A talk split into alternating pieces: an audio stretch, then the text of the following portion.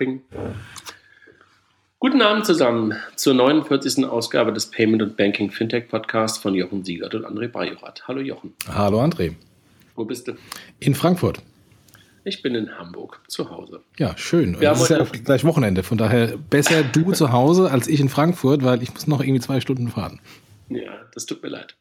Wir haben zwei Themen heute.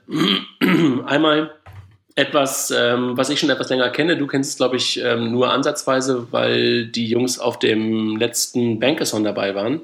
Neon Trading haben wir heute hier. Ähm, zwei Gäste, Christian Hecker und Thomas Pischke. Und wir machen danach noch relativ ähm, umfangreiche News und wollen uns um etwas kümmern. Wie hast du es genannt? Outing, der Fintech-Outing der Deutschen Bank. Alles klar.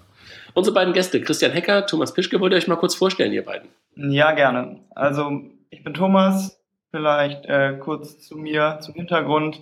Ich mache bei uns äh, bei Neon Trading so ein bisschen die Technik, habe eigentlich Physik studiert in München, dann kurz bei einem Fintech dort gearbeitet und bin jetzt seit ja, ungefähr einem halben Jahr sind wir jetzt mit dem Projekt hier dabei. Bei welchem Fintech warst du, Thomas? Ja, ich habe bei Payworks gearbeitet. Ah, okay, alles klar.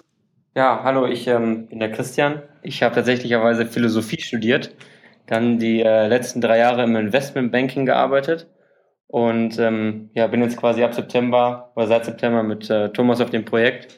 Wir haben, äh, als ich die Bank verlassen habe, quasi über ein, zwei Projekte geredet, haben, haben dann ersten Prototypen gebaut, ähm, den wir dann auf dem Bankathon vorgestellt haben und ähm, dann waren wir halt irgendwie in der Lage, ein, zwei ähm, von diesen Bankathons zu gewinnen und das ganze Projekt in Fahrt aufgenommen. Und äh, ja, jetzt sitzen wir hier. ja, also ich habe euch, glaube ich, das erste Mal, Thomas Wir jedenfalls, da bin ich mir ganz sicher, bei Christian bin ich mir nicht ganz sicher, ob wir uns auch gesehen haben, auf dem ähm, Episode der Hypovereinsbank gesehen, ne? Ja, genau. Genau, und dann kurz danach gab es dann ähm, unseren zweiten Bankathon gemeinsam mit den Genie-Jungs, äh, den ihr dann auch gewonnen habt. Ne? Also ihr hängt übrigens bei uns im Büro, wenn ihr das schon mal gesehen habt. Ja, ich habe das letztes Mal gesehen, als wir beim Fintech-Meetup bei euch in Hamburg waren. Da ist ja dieses große Bild vom ähm, vom Bankathon noch im, im Flurbereich. Ja, genau. Es hängt auch, glaube ich, irgendwie, wahrscheinlich wird es noch ein bisschen länger da hängen, mindestens so lange, wie wir in diesem Büro drin sind. Und ich hoffe, das ist einfach relativ lange, äh, weil das ist einfach echt eine schöne Visualisierung und für uns war es irgendwie auch, ähm, beide Bankathons waren ja für uns auch unglaublich wichtig. Kann ich, werde ich bestimmt gleich mit Jochen noch mal kurz drüber sprechen, weil das auch der Startschuss für unsere Zusammenarbeit, Zusammenarbeit mit der Deutschen Bank ähm, gewesen ist. Nicht der zweite, wo ihr dabei wart, sondern der erste, aber halt das Thema Bankathon. Gut, vielen Dank erstmal. Sag mal, was macht ihr? Was ist Neon Trading? Ähm, Start haben wir gerade schon gehört, waren, waren sozusagen ähm, eure Ideen natürlich, aber dann halt auch ähm, Appeson von der Uni Credit und, und Bankathon. Was macht ihr? Ähm, Neon Trading ist quasi der Versuch, ein ja, verständliches Produkt und eine verständliche Plattform aufzubauen, ähm, auf denen äh, junge Leute oder Einsteiger ähm, an das Thema Kapitalmarkt sich herantasten können. Ähm, also konkret versuchen wir, einen mobilen Broker aufzubauen, sprich alle Funktionen, die ein Online-Broker hat, auf ein Handy zu bringen. Ähm, das kommt Ganze daher, dass wir uns einfach gefragt haben, ob es so komplex und vielleicht auch an manchen Stellen intransparent sein muss, wie es gerade ist. Und ähm, wir glauben, man kann es an vielen Stellen ein bisschen vereinfachen und äh, genau das ist das Ziel oder die Vision am Ende des Tages. Und äh, in die starten wir jetzt mit unserem äh, Börsenspiel, was bald startet. Und seid ihr dann Frontend oder, oder habt ihr auch richtig äh, das Backend äh, inklusive Depotverwaltung? Nee, genau, also ähm, wir sind natürlich ein Frontend in erster Linie, also ähm, bieten dem Nutzer eine neue Nutzeroberfläche und auch dazu noch gewisse edukative Features. Ähm, Im Hintergrund haben wir natürlich dann irgendwann einen Banking-Partner, der Depots verwaltet, weil wir glauben, Jetzt ähnlich sieht man ja auch bei der, bei der Deutschen Bank, dass das eher ein Miteinander ist im Fintech-Bereich und man das eher zusammen mit einer Bank machen sollte und man das Rad an manchen Stellen einfach nicht neu erfinden muss. Jochen, wir beide sind ja jetzt schon alte Säcke, ne? Ähm, erinnerst du dich während deiner Schulzeit noch ans Planspiel Börse? Ja, klar. Seid ihr sozusagen das Planspiel Börse für die, für die heutige Zeit? Genau. Ich Oder kennt ihr das Planspiel Börse gar nicht mehr? Seid ihr also was, ich kenne noch diverse Börsenspiele, die es auch schon gab, als ich irgendwie in der Schule war. Und da ist ja immer die Sache, dass die meistens eben webbasiert sind. Man kann die eigentlich nur am Computer nutzen. Wenn man den meistens noch damals zu Hause hatte und nicht irgendwie mit, mitnehmen konnte. Aber die Börse oder Kapitalmärkte sind ja eigentlich was, was den ganzen Tag aktiv ist, wo jederzeit was passieren kann. Und deswegen haben wir uns gedacht, dieses Börsenspiel, so, ein, so eine Art Planspiel, so eine Art Simulation, müsste man eigentlich auch mobil machen können, so dass man sein Portfolio immer dabei hat und immer sehen kann, was gerade ähm, an den Märkten los ist. Jochen, hast du mal mitgemacht bei so einem Planspielbörse damals in der Schule? Ja, es, äh, bei den Sparkassen, bei der Raiffeisenbank. Bei der Raiffeisenbank haben wir tatsächlich mit echten Aktien getradet ähm, und hatten sogar dann äh, auch einen, einen, äh, einen Gewinn. Ähm, und wenn es einen Downside gegeben hätte, hätte das die, die Raiffeisenbank übernommen. Und da haben wir unsere, unsere Schulkasse oder Klassenkasse extrem gefüllt. Es war super erfolgreich, haben mit Escada äh, extrem guten Profit gemacht. Hat dich das beeinflusst im Nachhinein? Also hat dir das was gebracht? Äh, ich habe damals äh, mich schon dafür interessiert, von daher war das jetzt nicht äh, das übliche nach dem Motto, wir wollen da irgendwie das Thema an, an die Jugendlichen dranbringen, dass sie das mal verstehen. Das, da, da war schon Interesse da äh, ähm, und ähm, hat eigentlich das Interesse eigentlich eher nur unterstrichen. Okay. Jetzt haben wir ja gerade schon gesagt, dass, der, dass der Start für das Ganze der Bank oder der, jedenfalls einer der Startpunkte der Bankathon war. Da habt ihr das Ganze ja dann auch ein Stück weit mit der Comdirect API gemacht und, und sowas. Und ähm, dann war die Comdirect ja auch euer Partner und jetzt seid ihr ja momentan auch in der, in der Startup-Garage der Comdirect. Ähm, in eurer App, die ich jetzt ähm, mir installiert habe vor ein paar Tagen mal, habt ihr aber mehr Banken drin. Das heißt also, ihr macht ein bisschen was mit der Comdirect und, und, und die, die, die unterstützen euch auch, aber ihr seid offen für auch andere. Richtig verstanden? Genau, also ich glaube, als, als Fintech muss man sowieso offen für jede Art von Gesprächspartnern sein.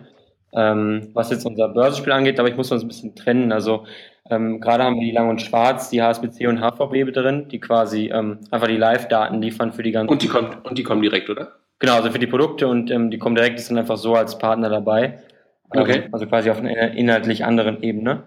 Ähm, aber genau, ich glaube, auf dem Weg lohnt es sich mit vielen Partnern zu reden, was wir auch genießen. Ich glaube, dass hat uns auch ein bisschen überrascht am Anfang. Also als wir angefangen sind im September mit einem quasi ähm, weißen Blatt, haben wir gedacht, naja, dass die Türen zu den, zu den ganzen Banken ganz, ganz fest verschlossen sind für uns. Aber man merkt schon, dass man mit einer guten Idee und mit, ähm, mit ein, zwei Kontakten da dann doch ähm, in Kontakt mit den richtigen Leuten kommen kann und seine Idee dazu sperren. Und das hat uns dann doch sehr positiv überrascht, dass der Fintech doch gar nicht so schwer ist, wie viele Leute mal tun.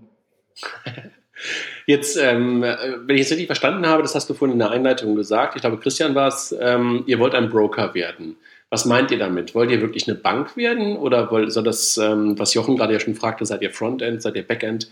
Was, was, was versteht ihr unter Broker, wenn ihr sagt, ihr wollt ein Broker werden, wenn ihr groß seid? Genau, also ich glaube, in, in erster Linie ist es wirklich wichtig, unser Kernprodukt zu betonen und das ist wirklich dieses Frontend, sprich dem dem Einsteiger oder Anleger eine ganz neue ähm, Erlebniswelt darzubieten, wie er Geld anlegt und wie er es verstehen kann und sich an das Thema herantastet. Und ähm, auf dem Weg ist es eigentlich nicht unser Ziel, das Rad neu zu erfinden oder selber eine Bank zu werden, ähm, weil ich glaube, dass wir uns erstmal fokussieren wollen auf diese Kernidee und Kernvision und es da noch genug Baustellen gibt, ähm, die es zu lösen gilt. Und das ist dann quasi die Kernidee, also wirklich dieses Frontend oder diese Plattform ähm, aufzubauen und darzustellen, vor allem auch im Hinblick auf so ja, ähm, Weiterbildung oder Wissensfeatures. Aber äh, hilf mir noch mal ein bisschen zum Verständnis äh, über eure Rolle genau. Seid ihr dann ein Frontend über eine bestehende Bank? Also wenn ich Comdirect-Kunde bin, kann ich dann über das offizielle Comdirect Webinterface traden oder über euch und ihr bekommt dann in irgendeiner Weise eine Provision von, von der Comdirect? Oder seid ihr ähm, äh, quasi ein separater Broker, ähm, der mit dahinterliegenden Brokern zusammenarbeitet, weil ich muss mit euch einen ganz normalen Vertrag machen.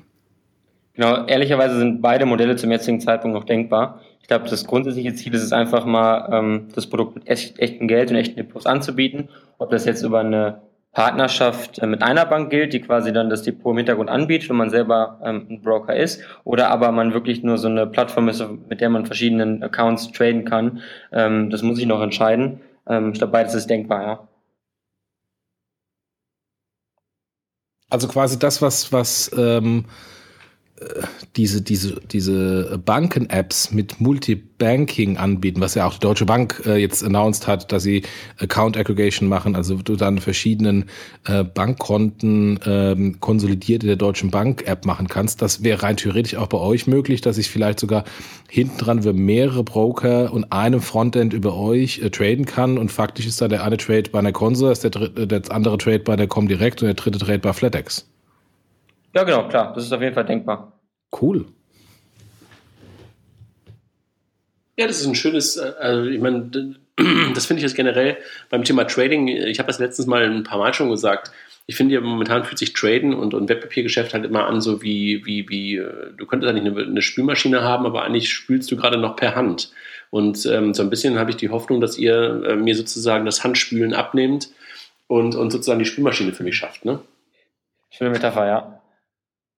Ja, die, die, die hakt irgendwo, aber ich habe keine bessere gefunden, deshalb benutze ich sie irgendwie immer ja, wieder. Gut, vielleicht klaue ich die auch. Wenn ihr, darfst du. Wenn du mich zitierst, nein, darfst auch so. Ähm, ähm, wenn ihr mal ganz kurz auf Vorbilder guckt, äh, Vor, Vorbilder guckt, mein Gott, ey, auf ein Vorbild schaut. Was ist Vorbild? Also ich habe ja, äh, ich bin nicht so super, super tief da drin, aber natürlich kenne ich so ein paar Sachen, so wie GetBucks und wie Robinhood. Ähm, sind das Dinge, die, die Vorbild sind oder habt ihr andere Vorbilder? Ja, die beiden angesprochenen Apps sind natürlich Vorbilder von uns. Ich glaube, die haben beide in bestimmten Bereichen Sachen ähm, gemacht, die neu waren und die sehr interessant waren, aber auch Sachen, wo wir sagen würden, das möchten wir ein bisschen anders machen.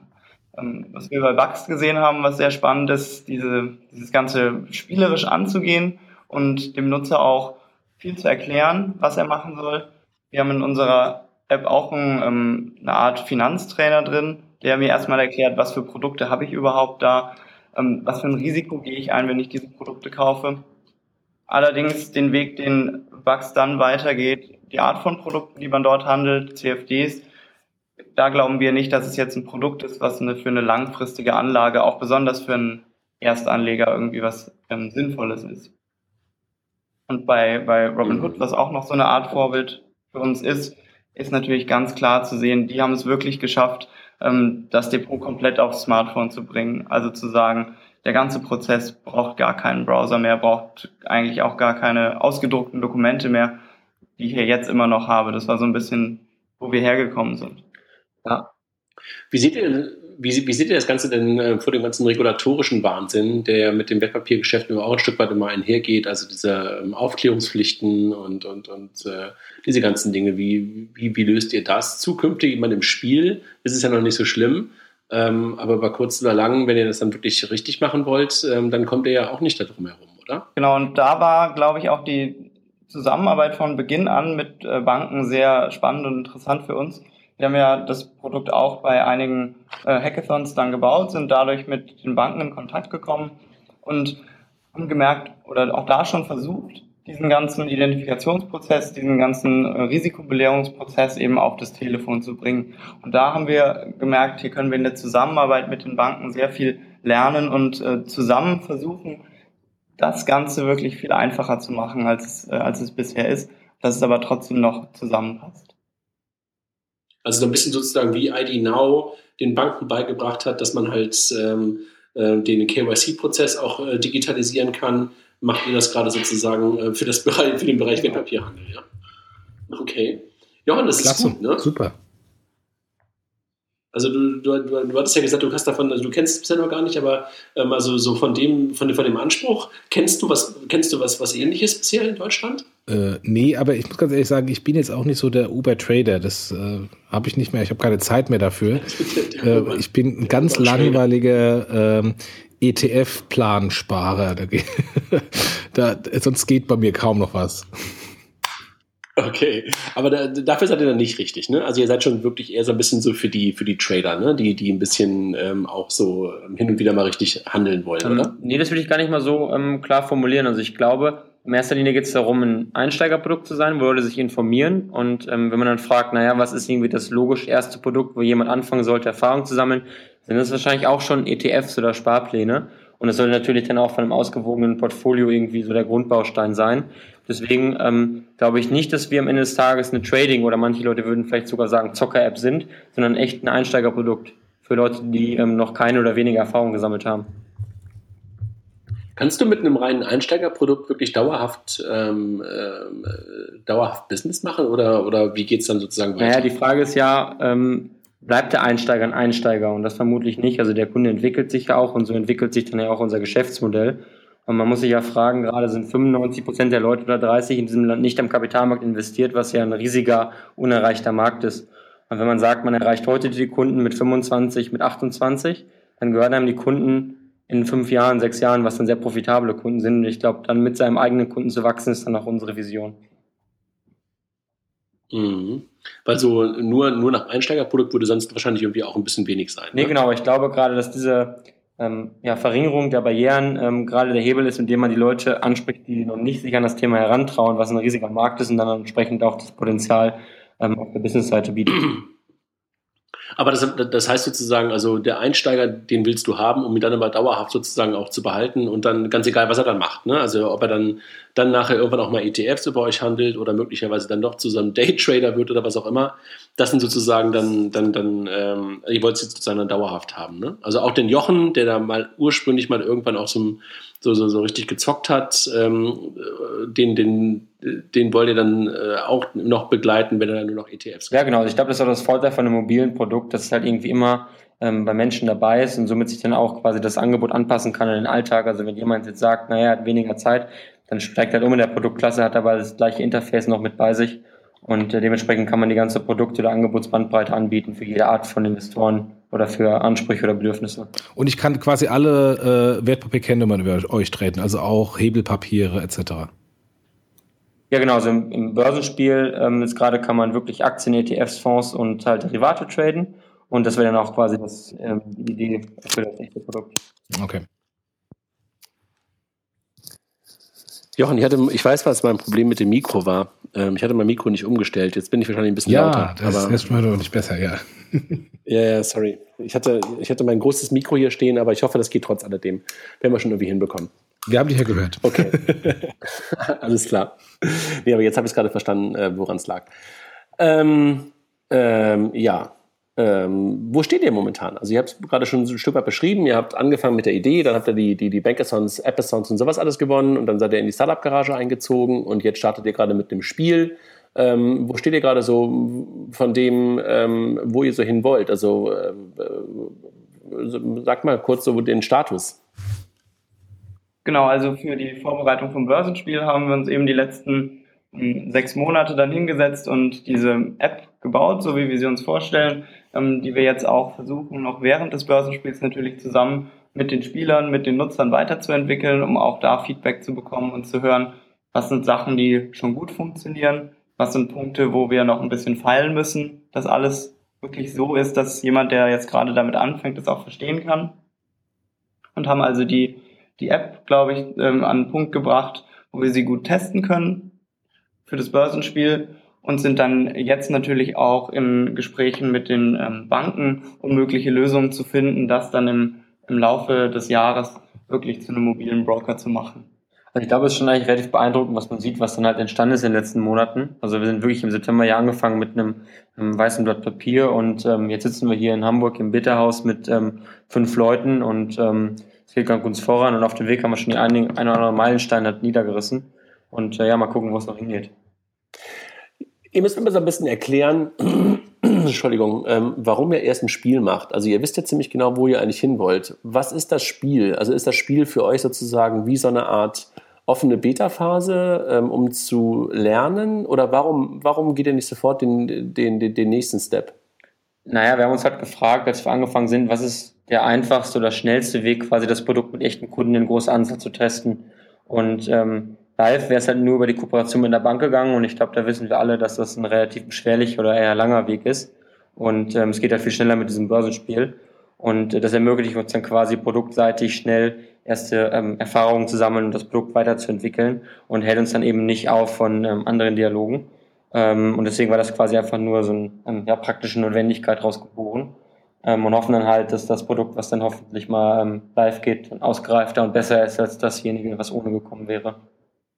Also sozusagen, also wie ich es gerade beschrieben habe, so ein bisschen wirklich wie eine Beta-Phase, eine offene Beta-Phase, ja. wo ihr viel draus lernt und parallel aber auf einem anderen Track sozusagen mit, mit, ähm, mit, äh, mit, mit Banken sprecht und mit Banken ähm, sozusagen versucht, auch in die Partnerschaften reinzugehen. Ja? Also über die Partnerschaften hinaus, die ihr heute eh schon habt mit denen, ja? Ja, genau, genau das ist das Ziel. Jochen, würdest du das nutzen? Also, oder anders gefragt, du hast ja gerade gesagt, du bist der langweilige ETF-Trader. Vermisst du Mobile manchmal irgendwas in der Hinsicht? Ähm, ja, deswegen habe ich ja gerade eben gefragt wegen Hebelpapieren. Ähm, bei Hebelzertifikaten ist ja, ähm, ist, ist, ja die Geschwindigkeit äh, spielt eine große Rolle. Ähm, und da glaube ich, dass die Kombination von Geschwindigkeit und mobil durchaus angebracht ist. Ähm, und wenn ich da eine einfache Variante habe, ähm, Hebelpapiere zu traden, ähm, könnte ich mich auch vielleicht mal wieder dafür ähm, ähm, begeistern. Zum aktuellen Zeitpunkt fehlt mir einfach die Zeit. Okay. Okay. Die Frage ist, ob es nicht ja. weniger zeitintensiv ist, das mobil zu machen. Ja, also natürlich ähm, nimmt das natürlich auch das Ganze ein bisschen die Barriere weg. Ja. Ja. Sag mal, und ähm, jetzt geht's irgendwie los, ne? Also ihr habt jetzt irgendwie die, die, die Apps ähm, in der Vorabversion, glaube ich, irgendwie in den App Store gestellt und, und ähm, jetzt irgendwann geht das Börsenspiel los. Wollt ihr ein bisschen was dazu sagen, wann es losgeht und ähm, was man machen kann, was man gewinnen kann, wer möglicherweise Zielgruppe von dem Spiel ist? Lasst uns mal so ein bisschen äh, daran teilhaben und macht gerne ein bisschen Werbung dafür, dass so viele wie möglich bei dem Spiel mitmachen. Ja, also da freuen wir uns natürlich über jeden, der es jetzt hört, dass der sich auch am Ende anmeldet zu unserem ähm, Spiel. Also, ähm, du hast schon richtig gesagt, das Spiel geht tatsächlicherweise schon am Montag los. Ähm, wir sind super aufgeregt. Ähm, die Tage werden länger, die Nächte werden kürzer im Moment. Aber also, um, um, um den Leuten das nochmal zu sagen, Montag, 25. April. Ne? Genau. Also, ja, nächsten Montag. Ähm, also, die Tage werden kürzer, die Nächte werden, ähm, die Tage werden länger, die Nächte ein bisschen kürzer. ähm, gibt ordentlich was zu tun, aber äh, genau, die Apps sind jetzt beide im Store. iOS und Android kann man finden unter go.neontrading.com. Ähm, wir haben jetzt die Live-Daten integriert für alle möglichen Papiere, also für Aktien, ETFs und Derivate. Und ähm, ab Montag geht es dann los für zwölf Wochen bis Ende Juli. Ähm, man kann insgesamt Preise im Wert von 20.000 Euro gewinnen von unseren ähm, Partnern. Konkret bedeutet das, dass es deutschlandweit ähm, 5.000, 3.000, 1.000 Euro zu gewinnen gibt und dann nochmal an neun ausgewählten Hochschulstätten äh, Produktpreise, so iPads, Tablets etc. Und ähm, ja, wir haben jetzt Marketing gestartet in einer Woche und äh, läuft ganz gut an. Und wir freuen uns am Ende des Tages Deutschlands ja größtes mobile Börsenspiel auf die Beine gestellt zu haben, hoffentlich. Und die Banken, die ihr momentan als Partner dabei habt, bewerben das auch ein bisschen? Oder ist das bei denen eher so, dass sie sagen, ja, wir sind Partner dabei? Oder machen die auch ein bisschen Werbung für euch? Nee, klar, also die greifen uns das schon um die Arme, also helfen uns das zu probieren ähm, auf ihren Kanälen. Und das ist natürlich auch ganz cool, da ein breites ähm, Kundenfeld anzusprechen, ja, weil so ein Trading-Game am Ende des Tages vor allem auf dem Handy ja was für jedermann ist. Okay. Ich habe ich hab so eine Art ähm, ETF äh, mit, mit Bankwerten mal angelegt in meinem Depot. Also ich habe einfach mal die ganzen Bankwerte, die ich kenne, mal in mein Depot reingelegt, also in meinem Börsenspiel. Mal gucken, wie sich die Banken entwickeln über die nächsten Wochen und Monate. Das war sozusagen mein, ähm, das ist mein, mein Depot gerade in Neon Trading. Jochen, spielst du mit? Äh, also ich werde mich auf jeden Fall mal anmelden, ob ich es dann auch schaffe, wirklich mitzuspielen. Mal schauen, wie gerade wie die Zeitverfügbarkeit, äh, Zeitverfügbarkeit ist. Anmelden werde ich mich auf jeden Fall, klar. Wie viel, wie viel Euro hat man als Spielgeld? Geht mit 50.000 Euro im Depot los. Und wer am Ende am meisten hat, gewinnt. Okay. Ich muss, soll ich mal gucken? Warte mal, ich gucke mal ganz, ganz, ganz kurz. Ich habe es angelegt vorgestern, glaube ich. Ich kann ja mal gucken, ähm, wo mein Depot heute steht. Wartet einen kleinen Moment. Weißt du was, André? Wir stecken äh, alles in Rocket Internet. 50.258, 1,4 Prozent. War, jetzt nicht, war jetzt nicht der Knaller, ne? Aber alle meine Werte sind nach oben gegangen. Alle. Hört sich gut an, ja? Den Banken geht es gut momentan. BNP Paribas, äh, nee, äh, äh, wie heißt sie? Ähm, ähm, hier die, ähm, La, nicht La Caixa, sondern Banca Bilbao, BNP Paribas, Comdirect, Commerzbank, Deutsche Bank, Erste Bank und Unicredit habe ich bisher drin. Nicht schlecht, ne? Und ich habe sogar noch 13.000 Euro über. Ich muss noch ein bisschen mehr. Das ist ein sehr konservatives Depot. Ich bin, ich, bin auf Platz, ich bin auf Platz 98. ja, ihr beiden, ähm, wollt ihr uns noch was mitgeben? Oder Jochen, hast du noch Fragen? Also ich habe ansonsten momentan keine mehr. Ich freue mich natürlich total darüber, dass so ein, ähm, ein, ein Projekt, was natürlich schon vor dem Bankerson irgendwie in den Köpfen von euch war, aber trotzdem halt dort, dort nochmal geschärft wurde und, und, und auch in der Kooperation mit der Comdirect ja dann noch ein Stück weit äh, weiter vorangetrieben wurde. Das ist auch ein dass der Bankerson ähm, ein, ein, ein, Teil davon war. Das freut mich natürlich sehr. Jochen, hast du sonst noch nee, ähm, Fragen? Nee, alles gut. Ja. Habt ihr beiden noch was, was ihr uns noch mitgeben wollt? Nee, also wir freuen uns echt, dass wir hier ähm, uns präsentieren durften und freuen uns wirklich über jeden, jeden, der mitmacht beim Börsenspiel ähm, ab Montag. Also ist auch das erste Mal, dass wir wirklich so ganz hart Werbung zulassen hier, ne, Jochen? Also bisher haben wir ja sonst immer nur so ähm, Fragen gestellt, waren gemein zu Leuten. Nein, ganz im Gegenteil. Sondern haben, also was wir sonst immer machen, ist, wir versuchen sonst immer so zwei ähm, aus dem gleichen Segment hier immer reinzuholen. Ähm, dass sie so ein bisschen so zwei, zwei Sichten darstellen können. Aber hier war es mir einfach auch mal wichtig zu sagen, hey, wir helfen euch gerne mal dabei, in Anführungszeichen, so wie, wie wir überhaupt helfen können. Aber ähm, weil ich es einfach auch echt ein schönes Ding finde und gut finde und mich einfach darüber freue, dass ihr aus dem Beta-Haus heraus ähm, hier so ein, so ein, Ding startet. Und insofern, äh, wenn wir da ein bisschen zu beitragen können, dass ihr am Montag ein paar Downloads und ein paar Anmeldungen habt, freuen wir uns natürlich sehr. Ja, klasse. Vielen, vielen Dank. Jochen, dann gehen wir rüber in die News und ähm, ihr beiden, ähm, dann wollen wir euch auch nicht länger aufhalten bei dem, äh, was ihr nämlich noch tun müsst. Also die Tage sind ja jetzt in Hamburg auch schon wieder länger im Sinne von viel Licht. Und ähm, vielleicht schafft er es dann irgendwie ähm, auch noch irgendwann heute Abend auf ein Bier auf die Schanze zu gehen. Na klar. Dann viel Spaß dabei. Alles klar. Danke Macht's euch. Gut. Tschüss. Ciao. Jochen, machen wir weiter? So, ich muss mal ganz kurz ausschauen. Wir waren bei Minute 25. Genau. 25, 30. Das, war eine, das waren, ich sag's bewusst, zwei spannende Wochen ne, seit unserem letzten Podcast. Ja, also äh, extreme Kracher waren dabei. Äh, unglaublich. Dann lass uns doch mal einsteigen. Ja, also ähm, wir haben das ja jetzt angefangen, mal wieder ein bisschen zu clustern. Ähm, lass mal mit dem Payments-Thema anfangen. Manager-Magazin. Ja, heute ist das Manager-Magazin erschienen, ähm, das monatliche äh, Print-Magazin. Ähm, hat einen sehr, sehr kritischen Artikel zum Thema PayDirect rausgebracht. Äh, erkennt man schon der Überschrift Missmanagement, danken, Banken droht Blamage. Mit ein paar Quotes von altbekannten Leuten, Mike Klotz, dir und mir ähm, und Jörg Spitaler. Ähm, für, für den dann trotzdem sehr kritischen Artikel bitte den Journalist prügeln und nicht uns. Ähm, ähm, es sind halt viele Punkte, die wir aber auch hier im Podcast schon angesprochen haben, die jetzt aber sehr zu, zugespitzt wurden. Ja, war schon sehr pointiert, ja. ne, muss man sagen. War, war gar nicht so lang, aber ähm, in der Kürze steckt dann auch manchmal eine ja. Würze. Ähm, muss also es hat sagen. mir ehrlich also, gesagt fast ähm, wehgetan, den zu lesen. Ähm, ja, körperlicher ja, Schmerz kommt hoch. Was ich aber dann ehrlich gesagt noch härter fand, war das, was eigentlich dann gestern im IT-Finanzmagazin hochkam. Richtig. Der, der äh, Herr Thiele, äh, der Vorstand von der Bundesbank, hat ähm, für das Ende äh, von Giropay appelliert zugunsten von PayDirect, ähm, insbesondere mit der Begründung, ähm, dass der Handel nicht so viel Verwirrung haben möchte. Äh, jetzt, äh, ich musste, ich musste da sehr schmunzeln, ähm, weil ähm, auf der einen Seite es gibt eine Vielzahl von Zahlverfahren und der Handel ist schon extrem verwirrt und ob da jetzt eins mehr oder weniger ist, stiftet jetzt nicht mehr oder weniger Verwirrung.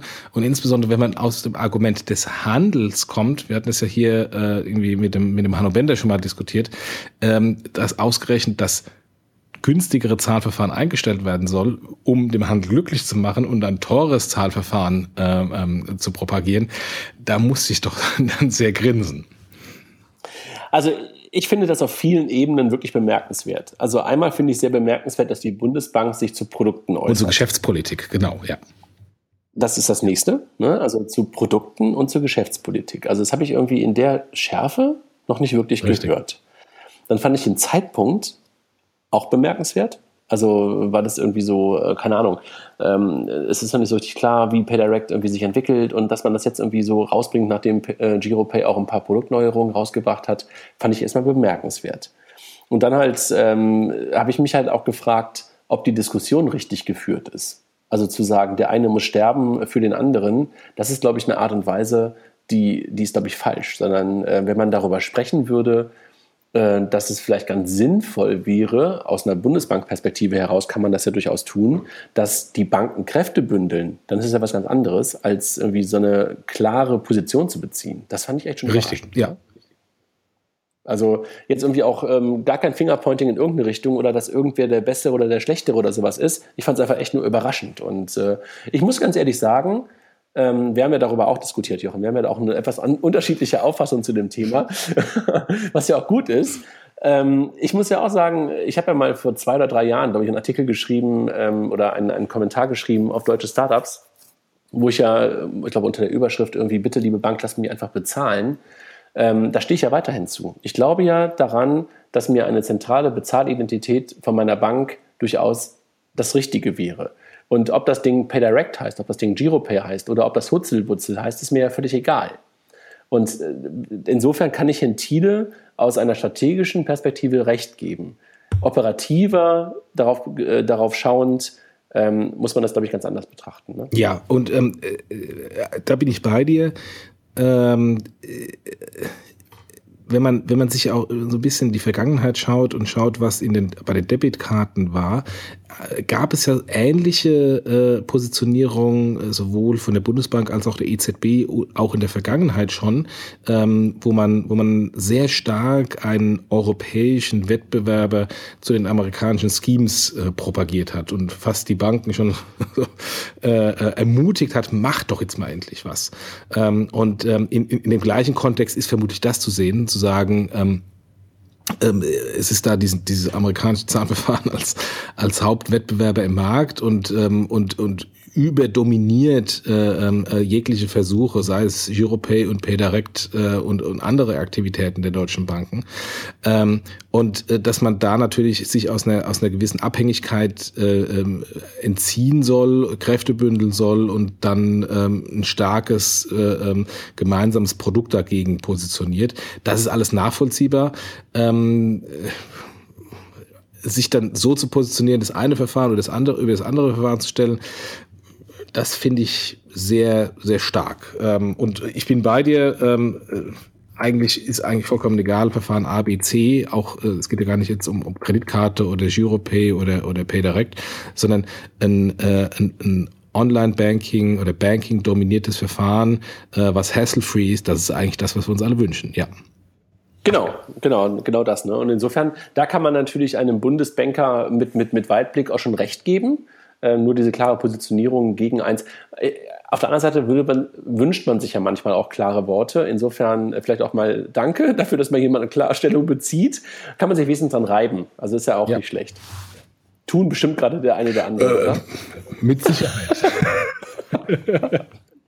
Also in der Haut ja. So also mal, äh, auf der auf der einen Seite von dem, was, was, was Thiele gesagt hat, auf der anderen Seite heute auch der Artikel, der im Manager-Magazin ist, äh, da gibt es heute, glaube ich, sehr viel Emotionen, die da hochkochen, auf allen Seiten. okay, na gut. Dann lass uns doch mal weitere Emotionen hochbringen. Mike hat versucht, auch ein bisschen, wie soll man sagen, ähm, auf der einen Seite einen Hype ein bisschen zu verkleinern und möglicherweise hat er aber auch genau damit, also unser Freund Mike Klotz, damit auch nochmal ein paar Emotionen hochgebracht. Ne? Er hat ähm, das Thema äh, Peer-to-Peer-Payment und ähm, äh, im Speziellen die ja doch relativ stark gehypte Cookies-App ähm, versucht zu relativieren. Ne? Äh, wobei alles, was er geschrieben hat, also äh, ich habe natürlich immer sehr pointiert und schwarz-weiß und sagte er ja auch im Podcast öfters mal, äh, Graustufen gibt es nicht. Ähm, vieles kann ich unterstreichen, was er geschrieben hat, ähm, dass einfach der Marktbedarf noch gar nicht da ist.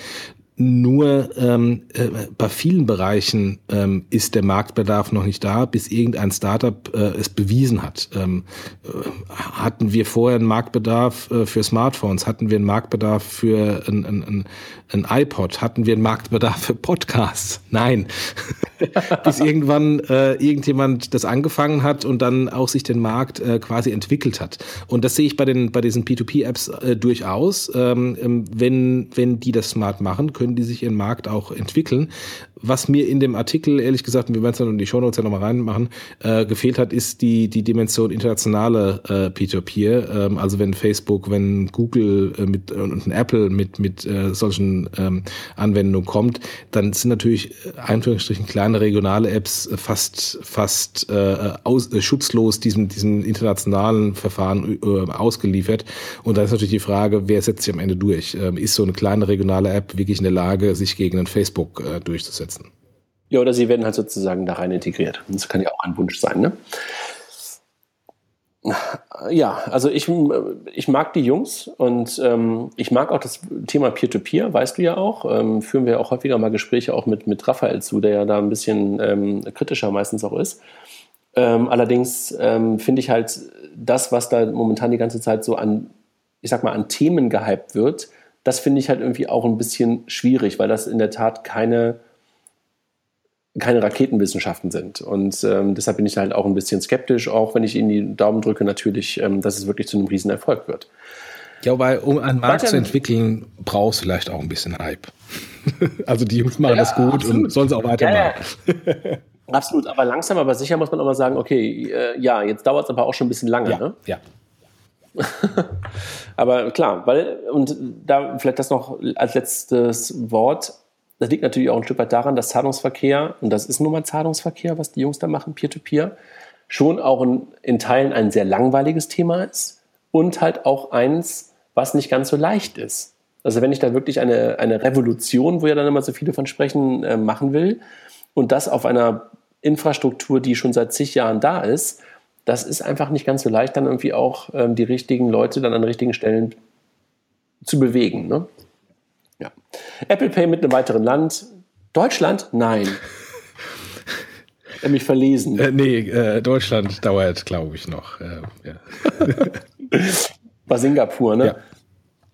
Ist ja super spannend. Oh mein Gott, schon das zweite Mal. Heute. Ja, wobei, ähm, äh, man hört ja Gerüchte, ähm, dass ähm, ähm rund um die äh, äh, Entwicklerkonferenz äh, im Juni ähm, ähm, der eine oder andere von dem einen oder anderen Verfahren ähm, motiviert wird, was zu machen. Also äh, wer weiß, vielleicht äh, können wir uns im Juni, Juli ähm, dann doch noch überraschen lassen, äh, dass da noch ein größerer Bang kommt. Mal schauen.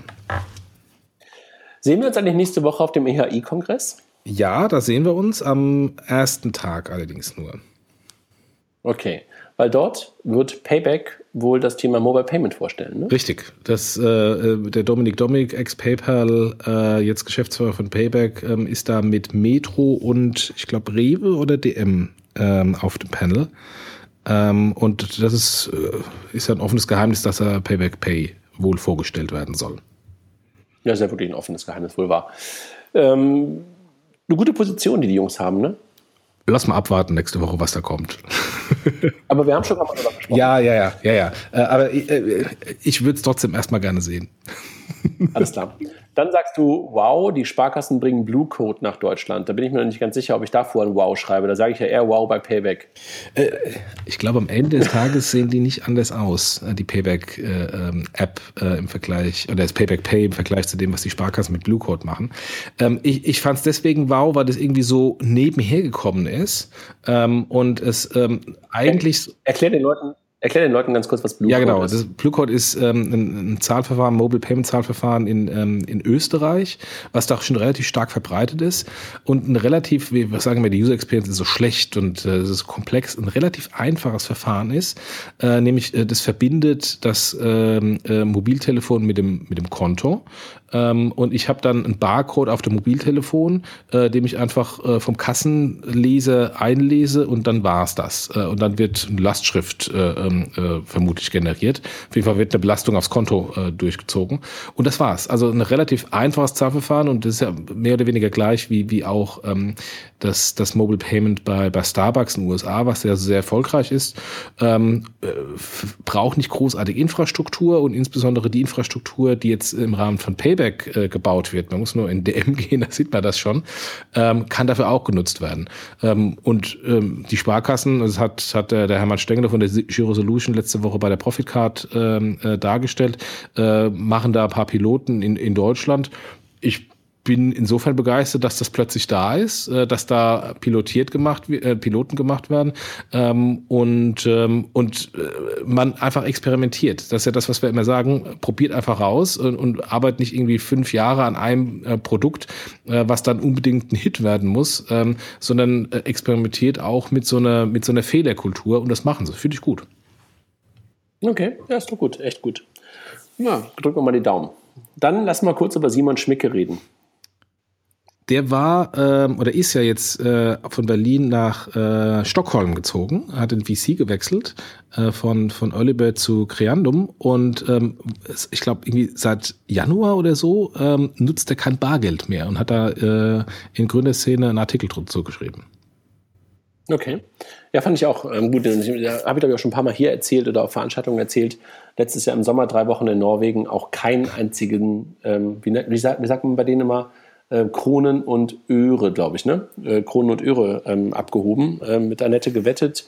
Ähm, die hat dann Geld abgehoben und ich habe keinen kein Pfennig, keine Öre habe ich gebraucht. Also deshalb, Simon hat das, glaube ich, ähm, nochmal auf den Punkt gebracht, ähm, wie toll und wie einfach auch ein Leben ohne Bargeld sein kann. Ne? Auch, für, auch für einen Deutschen.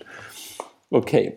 Dann gehen wir auf den Bereich Banking über. Ähm, der kommt direkt CEO, ähm, Herr Walter, hat mal wieder, ähm, nicht mal wieder, sondern hat äh, ein Stück weit auf, aufführen lassen, ähm, indem er sagte, Fintechs und Banken sollen mal die Konkurrenz ähm, beenden, ja, sollen sich nicht als Konkurrenz sehen. Und ähm, etwas, was wir ja auch schon seit langer Zeit immer wieder auch begleitend, glaube ich, ähm, auch sagen und, und, und was wir ja auch leben, sowohl du mit, mit, mit deiner Firma als auch wir mit unserer Firma. Ähm, ich glaube, trotzdem ist es gut, dass auch das vom, vom, von Herrn Walter nochmal irgendwie auch hochgebracht ja. wurde. Ne? Also ja, können wir, da kommen wir gleich möglicherweise beim, beim Deutsche Bank-Thema auch nochmal zu. Dann hat ähm, Ralf Heim einen ganz guten Artikel auf T3N geschrieben, also Ralf Heim von Finsight ähm, zum Thema API-Banking. Ne? Einfach nochmal so eine Einsteiger-Guide, ähm, was das eigentlich ist, wie das funktioniert, wie die Preismodelle sind, was der richtige API-Partner sind und dergleichen mehr. Ähm, ganz gut. Ja. Ne? Dann hast du einen Link eingestellt, den, den äh, sag du was dazu, zu Capgemini? Ähm, eine Studie von Capgemini, ähm, dass ähm, die Banken ähm, stark über Fintechs äh, kämpfen, nachdenken müssen. Also das, was wir gerade eben gesagt haben zu, zu äh, Herrn Walter von der Comdirect Bank, der sagt, hey, lass uns zusammen machen, äh, sagt äh, Capgemini, ey, ihr Banken müsst euch mal endlich anstrengen, ähm, um jetzt gegen die, gegen die Fintechs was zu machen. Ähm, ja, wer jetzt recht hat, mal schauen. Vielleicht auch ein bisschen äh, Marketing zu, ich kann euch beraten, wenn ihr äh, das machen wollt und wir das machen wollt dahinter. Mal schauen. Ja, war ein bisschen ein falscher Link. Das war der gleiche wie oben bei Walter. Ah, okay, gut, sorry. Muss wir mal austauschen für die, für die Show Notes. ja, dann die Deutsche Bank mit dem Coming Out. Sag, sag, sag, sag, sag du noch, sag du mal was. Ähm, wie du es wahrgenommen ja, war, Ich habe es ja bei Twitter gesehen ähm, und äh, ist ja auch mittlerweile sehr stark ähm, ähm, in, in, der Presse über berichtet worden. Wir haben immer am besten mal die, die zwei Links von Springer und, und Handelsblatt äh, ähm, ähm, äh, in die Show Notes. Zusammenfassung. Deutsche Bank sehr aggressiv zum, zum Thema Fintech, ähm, fokussiert ich würde es mal so sagen, fokussiert sich auf, den Kunden, auf die Produkte und, und sagt, wo ich ähm, das Inhouse machen kann, mache ich es Inhouse und wo ich es extern machen muss, weil ich es Inhouse nicht kann, nutze ich externe äh, Services und das alles eingebunden äh, in, in, in die deutsche Bankwelt. Haben dann ähm, relativ große Zahlen äh, gesagt. Sie wollen 725 Millionen ähm, investieren in eine neue Digitalbank, ähm, wollen ähm, mit den bestehenden Kooperationen Genie Deposit Solutions, euch, Figo, Finsight ähm, ähm, im ersten Schritt gehen und vermutlich noch weiter, haben im gleichen Kontext äh, ein P2P-App announced, eine, eine Mobile Payment Lösung auf Basis Hostcard Emulation, das ist dann quasi die Inhouse-Lösung. Ähm, also ich, ich habe es bei Twitter mal kurz kommentiert, so nach dem Motto, das ist ja ein Feuerwerk, was da abgebrannt wird. Ähm, und äh, unglaublich. Ähm, äh, es gab natürlich jetzt auch schon ein paar Unkenrufe, die sagten, naja, habt ihr schon mal, äh, oder könnt ihr euch noch erinnern an Global E, das war ja schon mal so, äh, da wurde auch sehr viel Geld ver, versenkt äh, und dann, als dann so der erste Gegenwind kam, haben sie sofort alles wieder eingestellt. Ähm, äh, ist natürlich immer auch dann so ein bisschen Geschäftspolitik dabei. Aber ich war, ich war wirklich nachhaltig beeindruckt, wie die Deutsche Bank das Thema angeht, wie sie äh, quasi die Digitalisierung der eigenen Prozesse proaktiv ins Haus reinträgt und da wirklich vom Kunden denkt ähm, und nicht sagt, na, wir haben aber das Produkt A und das Produkt A ist aber viel besser als das Produkt B vom Fintech, deswegen äh, ist das Fintech ein direkter Wettbewerber, sondern wenn das Produkt B vom Fintech besser ist, dann nehmen wir einfach das Produkt B. Also wir waren ja Teil von, von, von, von der Veranstaltung und, und waren da und insofern habe ich ja auch mehr ähm, gesehen oder mehr gehört ähm, im, im, Laufe dieser dreieinhalb Stunden, vier Stunden, ähm, als so auf Twitter und sowas zu sehen war. Ähm, ich war nachhaltig beeindruckt. Also wir haben natürlich jetzt schon länger mit den Kollegen von der Deutschen Bank sprechen dürfen, sprechen können ähm, weil wir halt auch ähm, beim ersten Bankathon letztes Jahr die ersten Gespräche aufgenommen haben und seitdem halt ähm, die Gespräche auch nicht geendet haben und das ja jetzt auch in unserer Zusammenarbeit gemündet hat. Also wir sind einfach Dienstleister für die Deutsche Bank für das Thema Multibankenfähigkeit. Aber mit welcher, ähm, ich sag mal, mit welcher Ernsthaftigkeit klingt irgendwie vielleicht, aber auch mit welcher Glaubwürdigkeit, Ernsthaftigkeit und mit welcher, welcher Kraft, die das Thema jetzt dort ähm, vorgestellt haben und auch glaubhaft vertreten haben, das fand ich wirklich beeindruckend. Und äh, da gab es Sätze wie, ohne Fintechs geht es nicht. Ähm, wir denken an das Thema Banking und weniger an die Bank. Ähm, das sind solche Sätze, die könnten ohne weiteres auch von uns kommen können, also von uns auf der anderen, also Fintechs-Sätze sein können. Ne? Also, dass man wirklich den Kunden in den Mittelpunkt stellt, was du auch gerade schon gesagt hast, dass man in Sachen User Experience und User Interface führend sein will. Ja, und ähm, auch solche Sätze wie Attack the Attackers ähm, kamen da halt auch. Und das glaube ich auch. Also ich meine, ich habe ein bisschen ähm, auch äh, Hintergrundgespräche noch geführt und, und, und, und sowohl mit dem Chief Digital Officer als auch mit den operativ tätigen Leuten, die halt unter dem Markus Pertel Visa ähm, für verschiedene Bereiche, ob das jetzt Anlage, ähm, ähm Wertpapier oder halt Banking äh, zuständig sind, Wahnsinn. Also, äh, und ich bin natürlich ein bisschen geblendet, äh, weil wir halt auch ähm, Teil äh, von, von bestimmten Sachen bei denen sind, aber einfach echt beeindruckend. Und ähm, ich habe das irgendwie nicht in dieser, in dieser Fülle erwartet, weil wir hatten die ganze Zeit immer nur so Einblick in unseren Bereich und das dann irgendwie auch noch ähm, Finzeit wusste ich auch so ein bisschen, dass da was passiert, aber dass dann die Deposit Solution noch aus dem Hut gezaubert wurde, in Anführungszeichen, und dass mit Genie schon was gemacht wird und mit den D-Swiss-Jungs auch der ähm, äh, ein, ein, ein Safe gebaut wird, also ein, ein Kundensafe, ähm, großartig. Also und was man sagen muss, das Ganze findet auf Augenhöhe statt und was ich irgendwie auch echt äh, beachtlich finde, dass es aus der Bank heraus passiert und in Kooperation aber,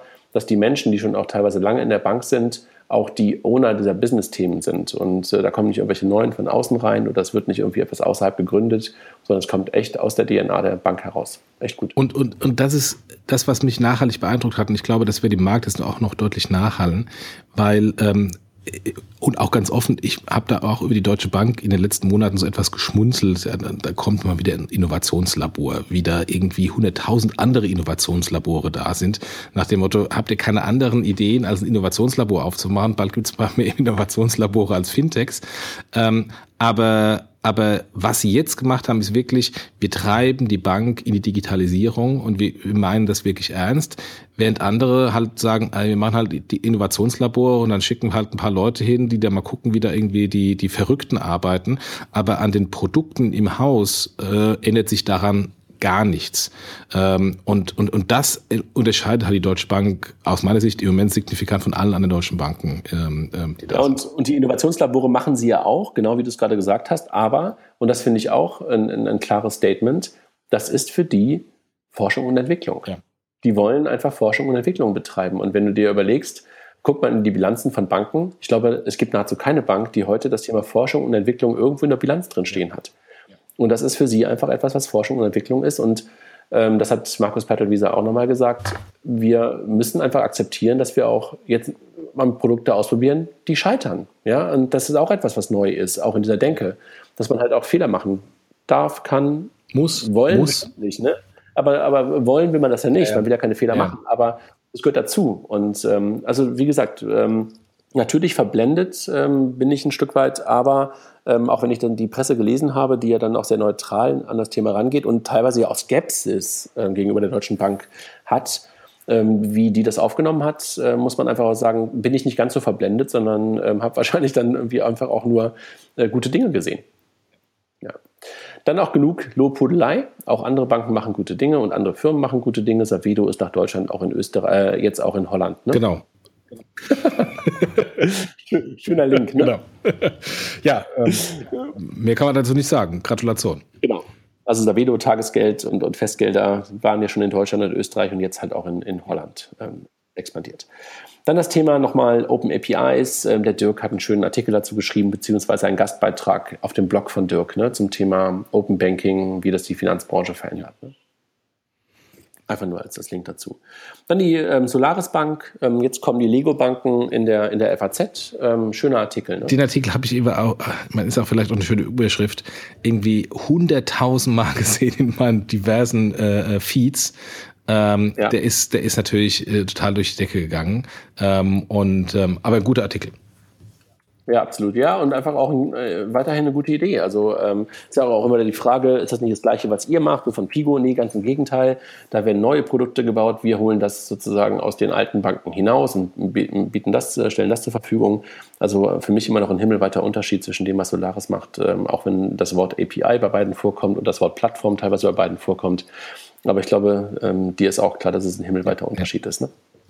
ja. Dann noch zwei Links. The Amazon of Banking im Financial Brand geht in die gleiche Richtung.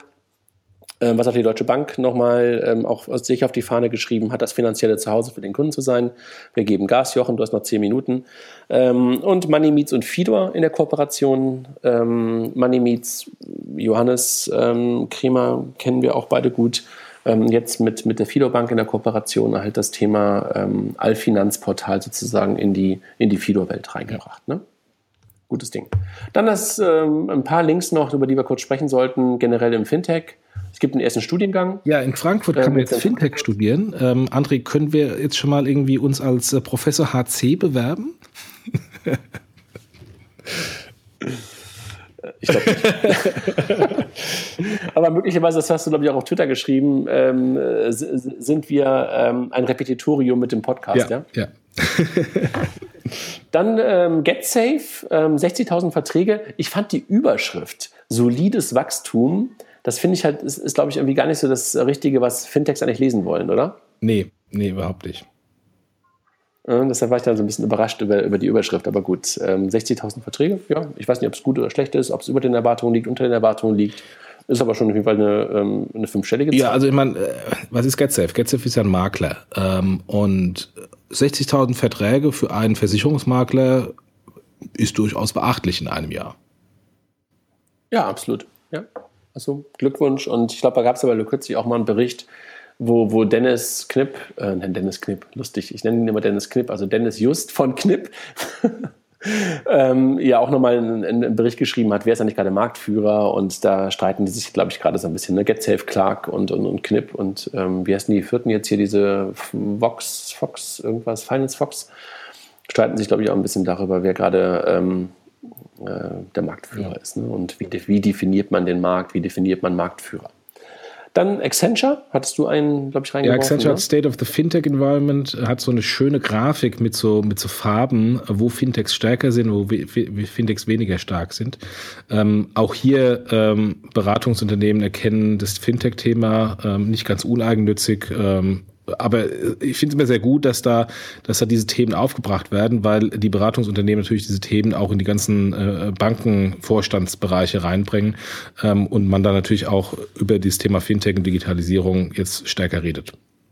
So, dann lass uns reinhauen. Amazon entdeckt Fintech? Ja, die wollen Fintech-Akquisitionen machen. Ja, sonst ja. gerne.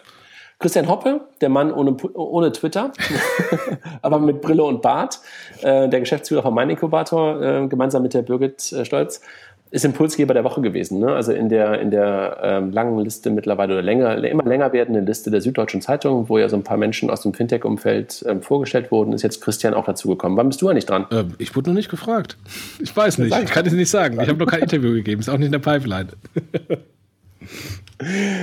Dann würden Fintechs aus Zürich vertrieben. Ja, nicht nur Fintechs, sondern Startups generell. Es gibt da eine Steuergesetzgebung, dass äh, die Gründer ähm, die Bewertungen äh, versteuern müssen. Äh, also wenn, wenn sie äh, äh, eine Erhöhung ihrer Anteile haben, müssen sie sofort versteuern und nicht erst beim Exit. Ähm, und das natürlich durchaus sehr, sehr kostenintensiv und äh, deswegen vertreibt das Niedrigsteuerland äh, ähm, Schweiz, Schrägstrich Zürich, äh, die Startups aus steuerlichen Gründen. Muss man sich mal auf der Zunge verzergehen lassen. Na, das ist irgendwie. Kein Scherz. Klingt dämlich. klingt dämlich, ja. ne? Dann gibt es im ähm, IT-Finanzmagazin eine lesenswerte Reihe, wie du sagst, zum Robo-Advisory. Ich glaube, letzte Woche kam die erste. Ne? Der Dirk hat uns darauf aufmerksam gemacht, wo jemand mal so ein bisschen die verschiedenen Robos und, und, und Ansätze von Robo-Advice äh, auseinander nimmt, in Anführungszeichen. Der zweite Teil ist auch schon veröffentlicht. Zweite Teil, okay, alles klar. Dann gab es das Fintech Barcamp im BMF. War echt eine gute Veranstaltung, ungefähr eine Woche her jetzt, irgendwie mit relativ vielen Leuten dabei. Ähm, und ich muss sagen, der witzigste an dem ganzen Tag war Herr Hufeld von der BaFin, ob man es glaubt oder nicht. ähm, ja, das werden wir dann auch sehen oder werde ich dann auch sehen, weil äh, im gleichen Tag wurde diese BaFin Fintech-Konferenz äh, announced, äh, was ja auch für die BaFin ähm, ein, ein Riesenschritt ist. Also ich, äh, ich hatte jetzt so ein paar, paar Tage, wo ich mir die Augen gerieben habe, bei dem Fintech Barcamp, äh, bei dem Deutschen Bank äh, Announcement, wo ich denke, so was passiert denn hier eigentlich alles von Leuten, von denen man es niemals erwartet hätte, passieren im Moment so viele Dinge. Äh, also äh, ja, spannend, um das Aber Thema mal wirklich in diesem Kontext zu sagen. Also ich, ich muss wirklich sagen, der war lustig, der war eloquent und der war ganz nah dran. Fand ich super. Ja. Der war echt gut. Also ich meine, da muss man auch nochmal Jens Spahn, den wir ja auch schon mal hier hatten, und, und, und den ganzen Menschen da im BMF einfach auch ein großes Kompliment aussprechen, dass sie dieses Thema so auf die Agenda genommen haben und diese ganzen Menschen dahin bekommen haben. Also äh, Thilo Hacke war auch da, also der war auch noch mit auf dem Podium und so, die waren alle super. Aber ich fand halt Hufeld, weil, also vielleicht fällt es einfach auch so besonders auf, weil man ja immer denkt, BaFin ist sozusagen das verknöchertste Behördenkram, die irgendwie gar nicht lachen können, ja, die zum Lachen in den Keller gehen. Ganz im Gegenteil. Also der hat wirklich den Laden gerockt. Äh, ich kenne aber auch ein paar BaFin-Leute, die genauso sind, wie das total wirklich ja, sprechen. Ja Und ich kann mich immer noch an die BaFin-Kantine erinnern, als da großartig Sättigungsbeilage steht. also, okay. Na komm, ich meine, du hast auch bestimmt Kollegen, wo du sagst, die könnten auch zur BaFin oder so. Äh, Im Startup-Bereich ehrlich gesagt nein, aber im Bankenbereich nein. durchaus, ja. gut. gut. Dann ähm, Fintech Deutschland, äh, eine Milliarde Funding. Wow. Ja, sogar 1,3. Ich war heute bei einer, also es kommt vom, vom Fintech Forum ähm, und da wurde heute ein Update gegeben, sogar 1,3 Milliarden Funding. Also das okay. ist aber nicht nur Equity Funding, sondern auch Debt Funding. Deswegen kommt die großen Zahlen zusammen. Fintech und B2B, Jochen im Handelsblatt. Ja, ich habe einen kurzen Artikel, äh, nicht einen kurzen Artikel, ein kurzes Interview gegeben äh, zum Thema B2B bei Fintechs, ähm, was halt eher White Label ist und deswegen nicht alle Fintechs äh, zur, zu einer großen Marke werden. Ja, klar. Also ich habe da mit, mit, mit, mit Markus Pattelwieser, glaube ich, ich glaube, er war es, kurz drüber gesprochen ähm, im Rahmen des Workshops, ähm, wo ja auch lange Zeit immer darüber gesprochen wurde, so Fintechs gegen Banken und sowas. Ich glaube, viele, viele Fintechs sind eher Angreifer von etablierten Softwarehäusern, von etablierten Vendoren von Banken. Ja, glaube ich auch. Ja, und ne, das, das muss man sich einfach immer wieder auf der Zunge zergehen lassen. Es geht nicht darum, irgendwie die Bank ähm, anzugreifen. Also natürlich gibt es da auch andere Modelle, aber wenn man Fintech mal ein bisschen, ähm, äh, ich sag mal, näher betrachtet, beziehungsweise genauer betrachtet, wer da was macht, dann gibt es natürlich ein paar, die die Banken versuchen anzugreifen, ja, aber auch immer weniger ähm, oder vielleicht auch in der Wahrnehmung immer weniger. Ähm, und vor allen Dingen ganz, ganz viele, die halt die etablierten Softwarehäuser angreifen. Ja, und das zu Recht. und vielleicht sieht man da dann auch äh, die eine oder andere Akquisition in dem Bereich irgendwann. Das kann sein, je nachdem, ob der Kleine den Großen übernimmt oder der Große den Kleinen. Ne? Ja. Ne? ja, haben wir alles schon gesehen. ja. Fintech regulatorische Sandbox in UK jetzt also doch? Also gibt sie doch? Ähm, gab es einen Artikel zu, ne? Ja, genau, im Wall Street Journal, äh, den äh, teilen wir am besten. Dann hat PayPal ein neues oh. Investment gemacht ähm, in eine kleine, äh, in ein kleines Startup, ähm, Acorn. Ja, letztendlich, letztendlich sowas äh, wie die Jungs, mit denen wir gerade gesprochen haben, wie Neon Trading. Okay. Ja, das ist irgendwie echt ganz, das war so, ich dachte so, oh, okay, PayPal wird doch mehr und mehr Bank, mehr und mehr irgendwo, äh, mehr als nur bezahlen. Ja. Ja, so, dann Blockchain für Marktplätze. Jochen, dein Thema. Ich fand das großartig. Ich habe das gelesen, dachte so, okay, Airbnb kauft eine Bitcoin- und Blockchain-Expertenfirma, weil sie halt wahrscheinlich P2P über Blockchain machen ja, wollen. Ja, da kannst, bin ich mir nicht so sicher. Du kannst ja auch, äh, bei, bei Airbnb ist ja auch das Thema Identifikation und, äh, und Trust. Also, wen hole ich mir da in die Wohnung? Ist ja auch ein relevantes Thema. Das kann man ja auch in die Blockchain reinschreiben. Ähm, auf jeden Fall mal schauen, was da passiert. Also, super, super Move von, von, von Airbnb. So, und ein letzter, letzter Link für heute. Neben der BaFin, neben dem Finanzministerium, neben der Deutschen Bank macht auch der Bankenverband, wie wir auch schon ein paar Mal gesagt haben, jetzt auch ähm, mit, den, mit vielen Fintechs was. Es sind jetzt 30, glaube ich, ähm, Fintechs mittlerweile ähm, nicht direkt Mitglieder, aber sowas ähnliches wie Mitglieder im BDB. Und es gab am letzten Donnerstag die erste konstituierende Sitzung, nee, Dienstag, konstituierende Sitzung. War gut, gute, guter Austausch, geht jetzt weiter in fünf Arbeitsgruppen. Genau. War toll. Jochen, schönes Wochenende. Schluss machen, mein Akku ist schon auf Rot. ich bin uns gleich weg. Alles klar, Jochen, schönes Mach's Wochenende. Gut, Wir sind genau bei einer Stunde. Ciao.